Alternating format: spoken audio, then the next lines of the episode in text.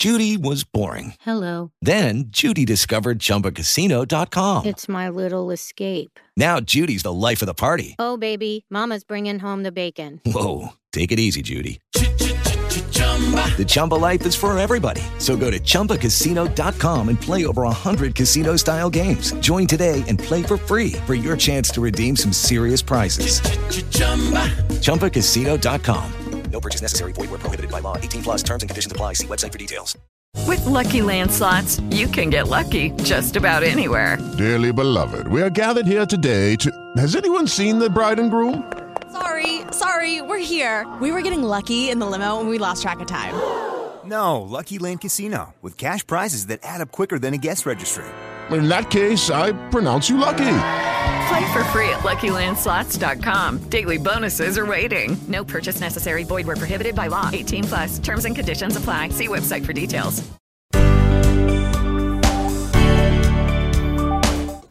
Oba! Pode sentir, tá no ar mais um episódio para a gente olhar para nossa saúde mental, refletir, claro, sobre os nossos sentimentos, porque sim, pode sentir, temos que sentir. Comigo, nosso terapeuta de toda semana, Fabrício Saiter. Tudo bem por aí, Fá? Como você está se sentindo hoje? Ah, gratidão, Paloma, pela acolhida de sempre. É sempre uma alegria estar aqui. Hoje, em especial, para falarmos de um tema que me agrada muito, né? Me agrada como ser humano, como terapeuta e também como pai, né? É uma alegria estar aqui. Estou muito feliz por estarmos nessa jornada, querida.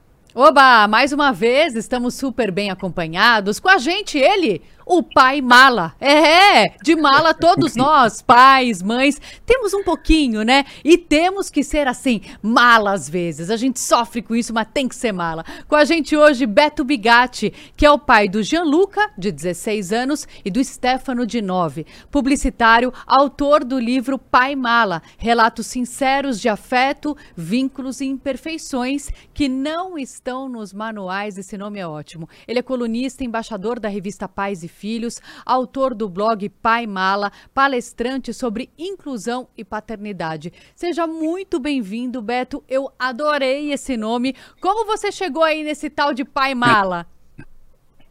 Pois então, Paloma, muito obrigado pelo convite, por estar aqui, uma honra estar falando com vocês. Fabrício também, obrigado. Olha, o pai mala, na verdade, era para ser um xingamento dos meus filhos, porque me achavam muito mala. E eu resolvi usar isso pro, pro lado bom, né? E sim, todo pai tem que ser um pouco mala. E aí me apropriei do apelido carinhoso e virou o nome do blog. Cara, é maravilhoso esse nome. Eu me sinto uma mãe mala às vezes, mas tenho que lidar da melhor forma com isso. E você, Fabrício, é um pai mala também? Pois é, com certeza, Paloma. E se você perguntar aos meus filhos, certamente vai vir aí essa informação.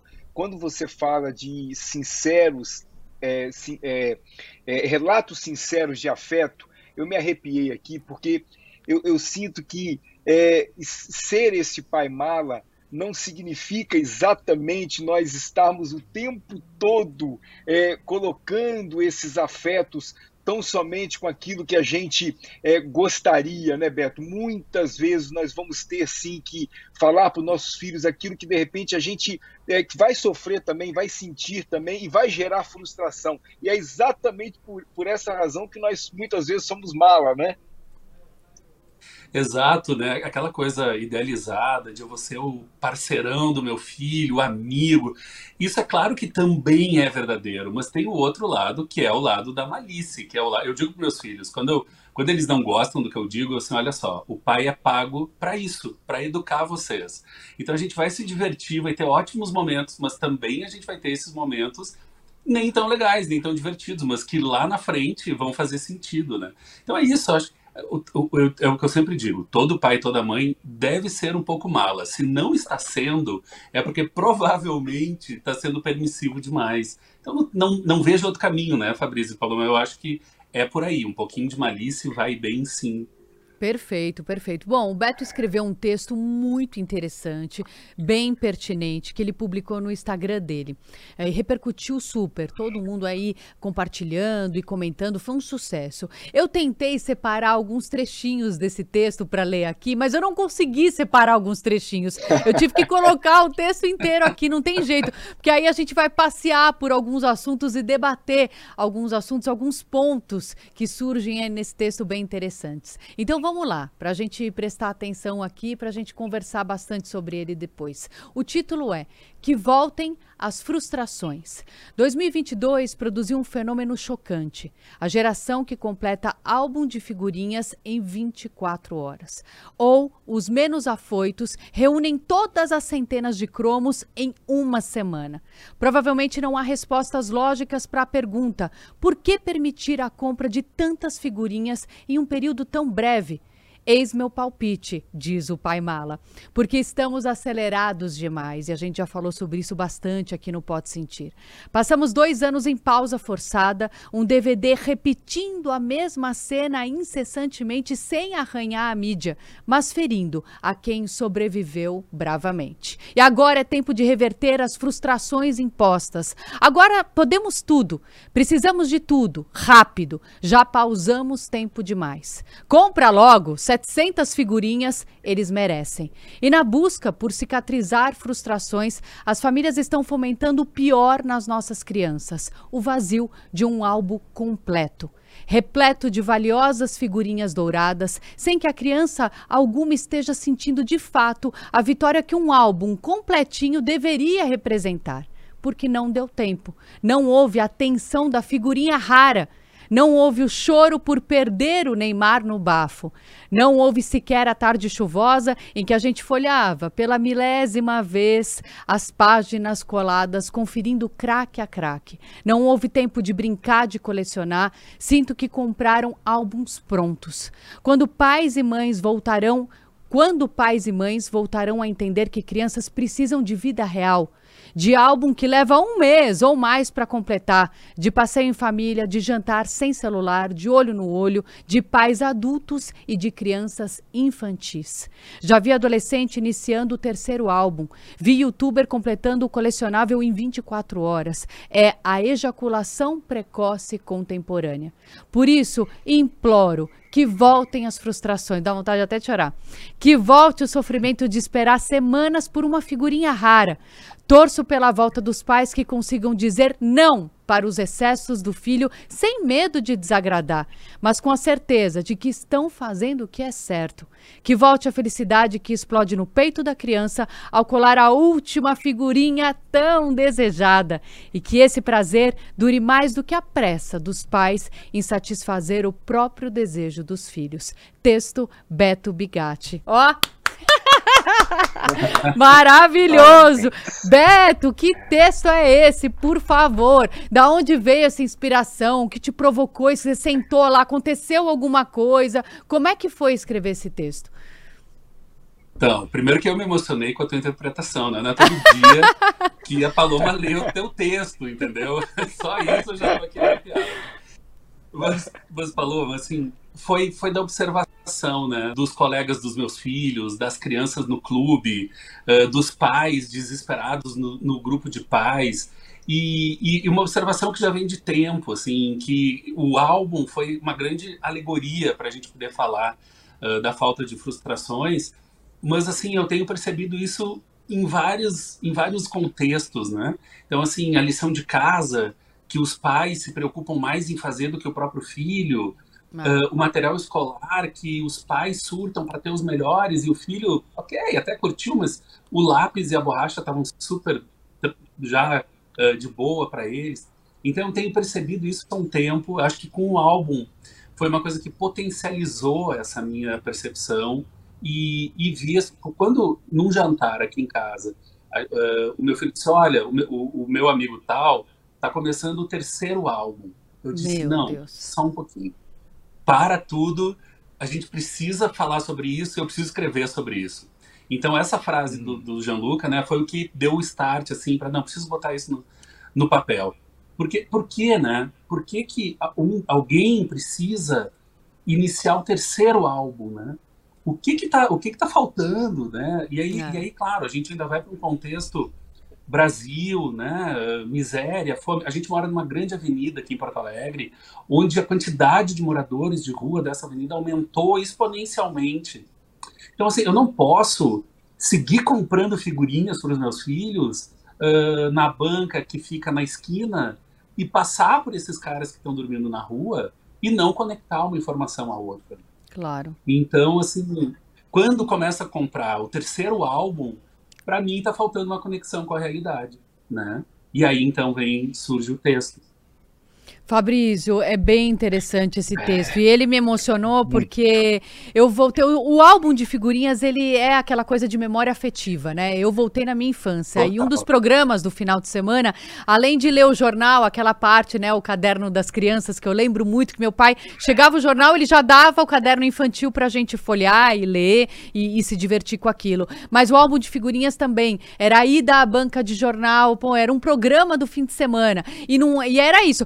Comprava cinco pacotinhos e, meu, passar bem, divirta-se e vamos esperar até o, uma semana até o próximo e vai. Imagina, de fim de semana em fim de semana já tinha lançado outro álbum de figurinhas. Então tinha uma mágica, né? Tinha isso de ter que esperar, de não ter tudo à mão, de encarar a frustração, de putz, esperar mais uma semana. Tem um monte de informação nesse texto muito atual e muito pertinente, Muito. né, Fabrício?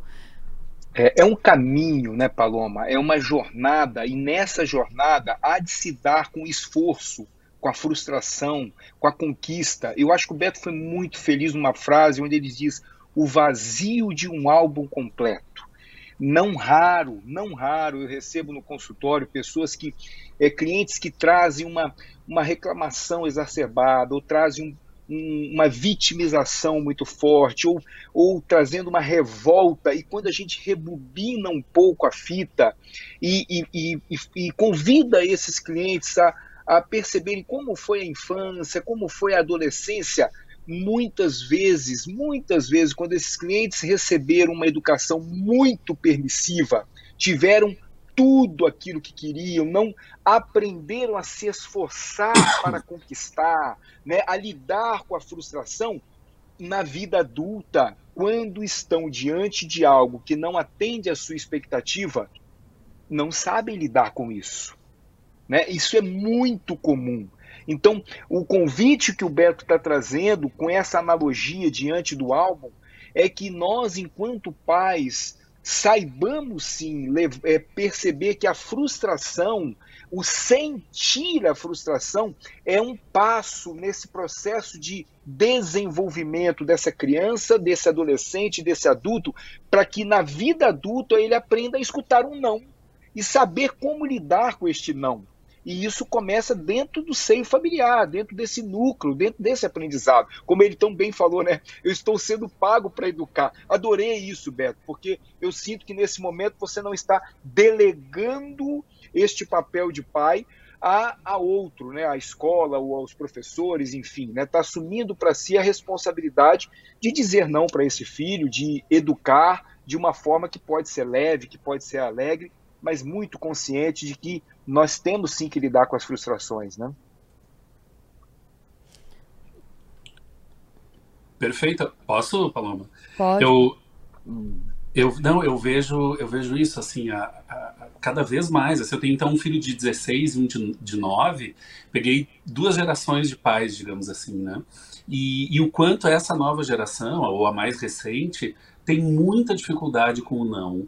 Eu, numa reunião de, da, da, da- escolinha de- dele, ainda quando era na, na pré-escola, uma mãe disse uma coisa que me chamou, me chocou, na verdade, mas me chamou muita atenção.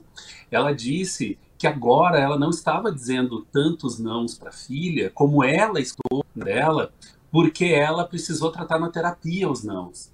Então ela não estava dizendo agora porque ela não queria ahn, que a filha dela passasse por isso. Aí eu, mala então que sou, não, não resisti, assim, eu não devia, mas eu não resisti, disse para ela, eu disse, olha, me parece que é melhor a gente tratar os nãos na terapia do que tratar os excessos de sim na terapia, que talvez nem tenha mais solução. Então eu vejo muito esses, esses muitos pais contemporâneos a, a, ao meu filho menor com muita dificuldade de entender o seu papel. Por isso que eu digo ali em determinado ponto, né? Pais adultos e crianças infantis, que a gente não misture isso tudo num balaio de confusão, né? Sim, nós somos os adultos da relação, né? Então a gente tem que exercer esse, esse papel, senão todo mundo perde um, a noção do seu papel, do que, que, a, o que, que eu estou fazendo aqui, então? Quem que vai cuidar de mim se o meu pai e minha mãe não cuidam, né?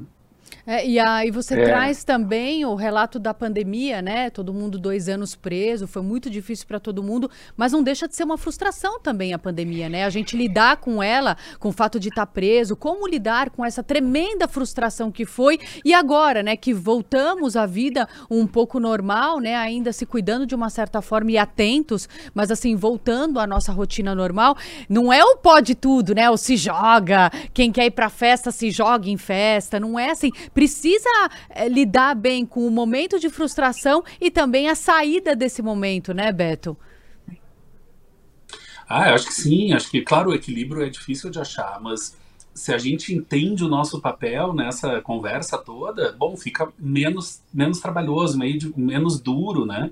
E aí a gente vai com calma. E a gente não vai resolver essa ansiedade, essa frustração dos dois anos em casa, até porque, assim, não sei se eu tô sendo meio assim, enfim, ingênuo, mas bom, né, nós continuamos, né, aqui. Tantos não continuaram no nosso, é. nesse cenário mundial. Então, acho que isso também tem que ser levado em conta. Vamos com calma, vamos, vamos prolongar essa, essa alegria. Olha o teu relato do álbum de figurinha, né? Todo final de semana. Aqui em Porto Alegre ainda tem muitos lugares para troca de figurinhas.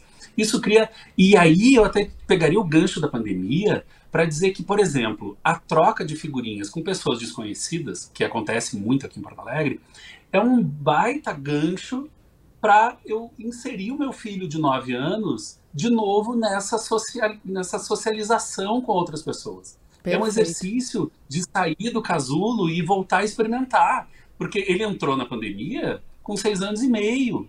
Então ele perdeu momentos importantes de conexão com outras pessoas. Vamos usar o álbum a favor dessa reconexão. Super legal que ele trouxe, né, Fabrício, que o Beto é, citou aí. Nós, exato, é. Nós nos desenvolvemos é, no encontro. E o Beto está exatamente, quando traz esse exemplo do filho, é, é, convidando que a gente possa se encontrar para nos socializarmos. E quanto mais é, espaços nós tivermos para colar figurinha, mais nós vamos ter que nos socializar para fazer lá o bafo, para de repente saber o que, que a gente tem repetido, para trocar, enfim, fazendo uma analogia. É, é, preciso realmente se encontrar. E, e, isso faz muito sentido, porque essa pessoa, não tem nenhum julgamento, mas é importante nós estarmos atentos para isso. Essa pessoa que de repente está é, montando dois, três, quatro álbuns, de repente está trabalhando uma competição distante.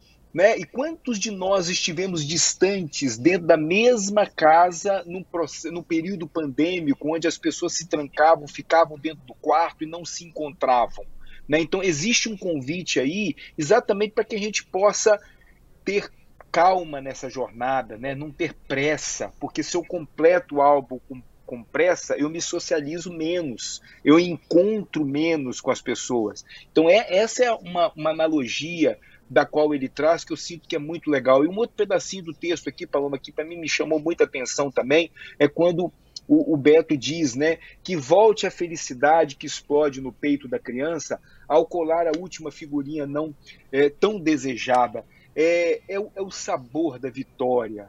Né? Eu sinto que é, é muito importante nós é, é, conscientizarmos os nossos filhos que é, é preciso um esforço. A, a, natureza nos ensina isso. Né? O produtor, quando ele imagina que ele deseja colher de uma árvore frutífera uma, uma fruta, ele começa com a semeadura daquela sementinha e tem, tem praga, tem sol, tem chuva, é muito cuidado.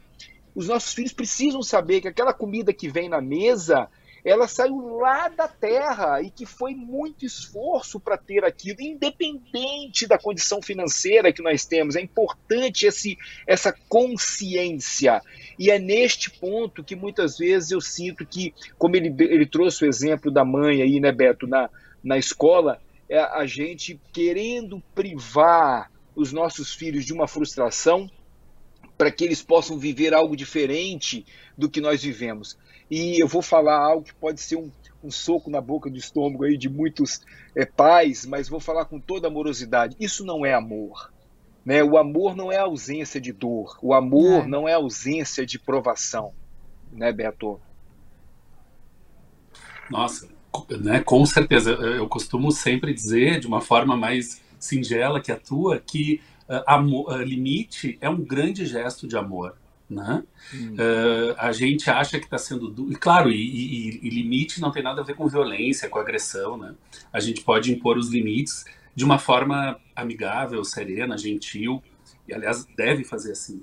Mas sim, a gente precisa, né? É, claro, o Fabrício sabe isso infinitamente melhor do que eu, mas assim, os nossos filhos se tranquilizam quando eu, adulto, coloco os limites para ele. Ele sabe até onde ele pode ir quando aquela figura de que ele admira ou de autoridade uh, indica para ele o, o, perigo que significa ir por tal caminho, né?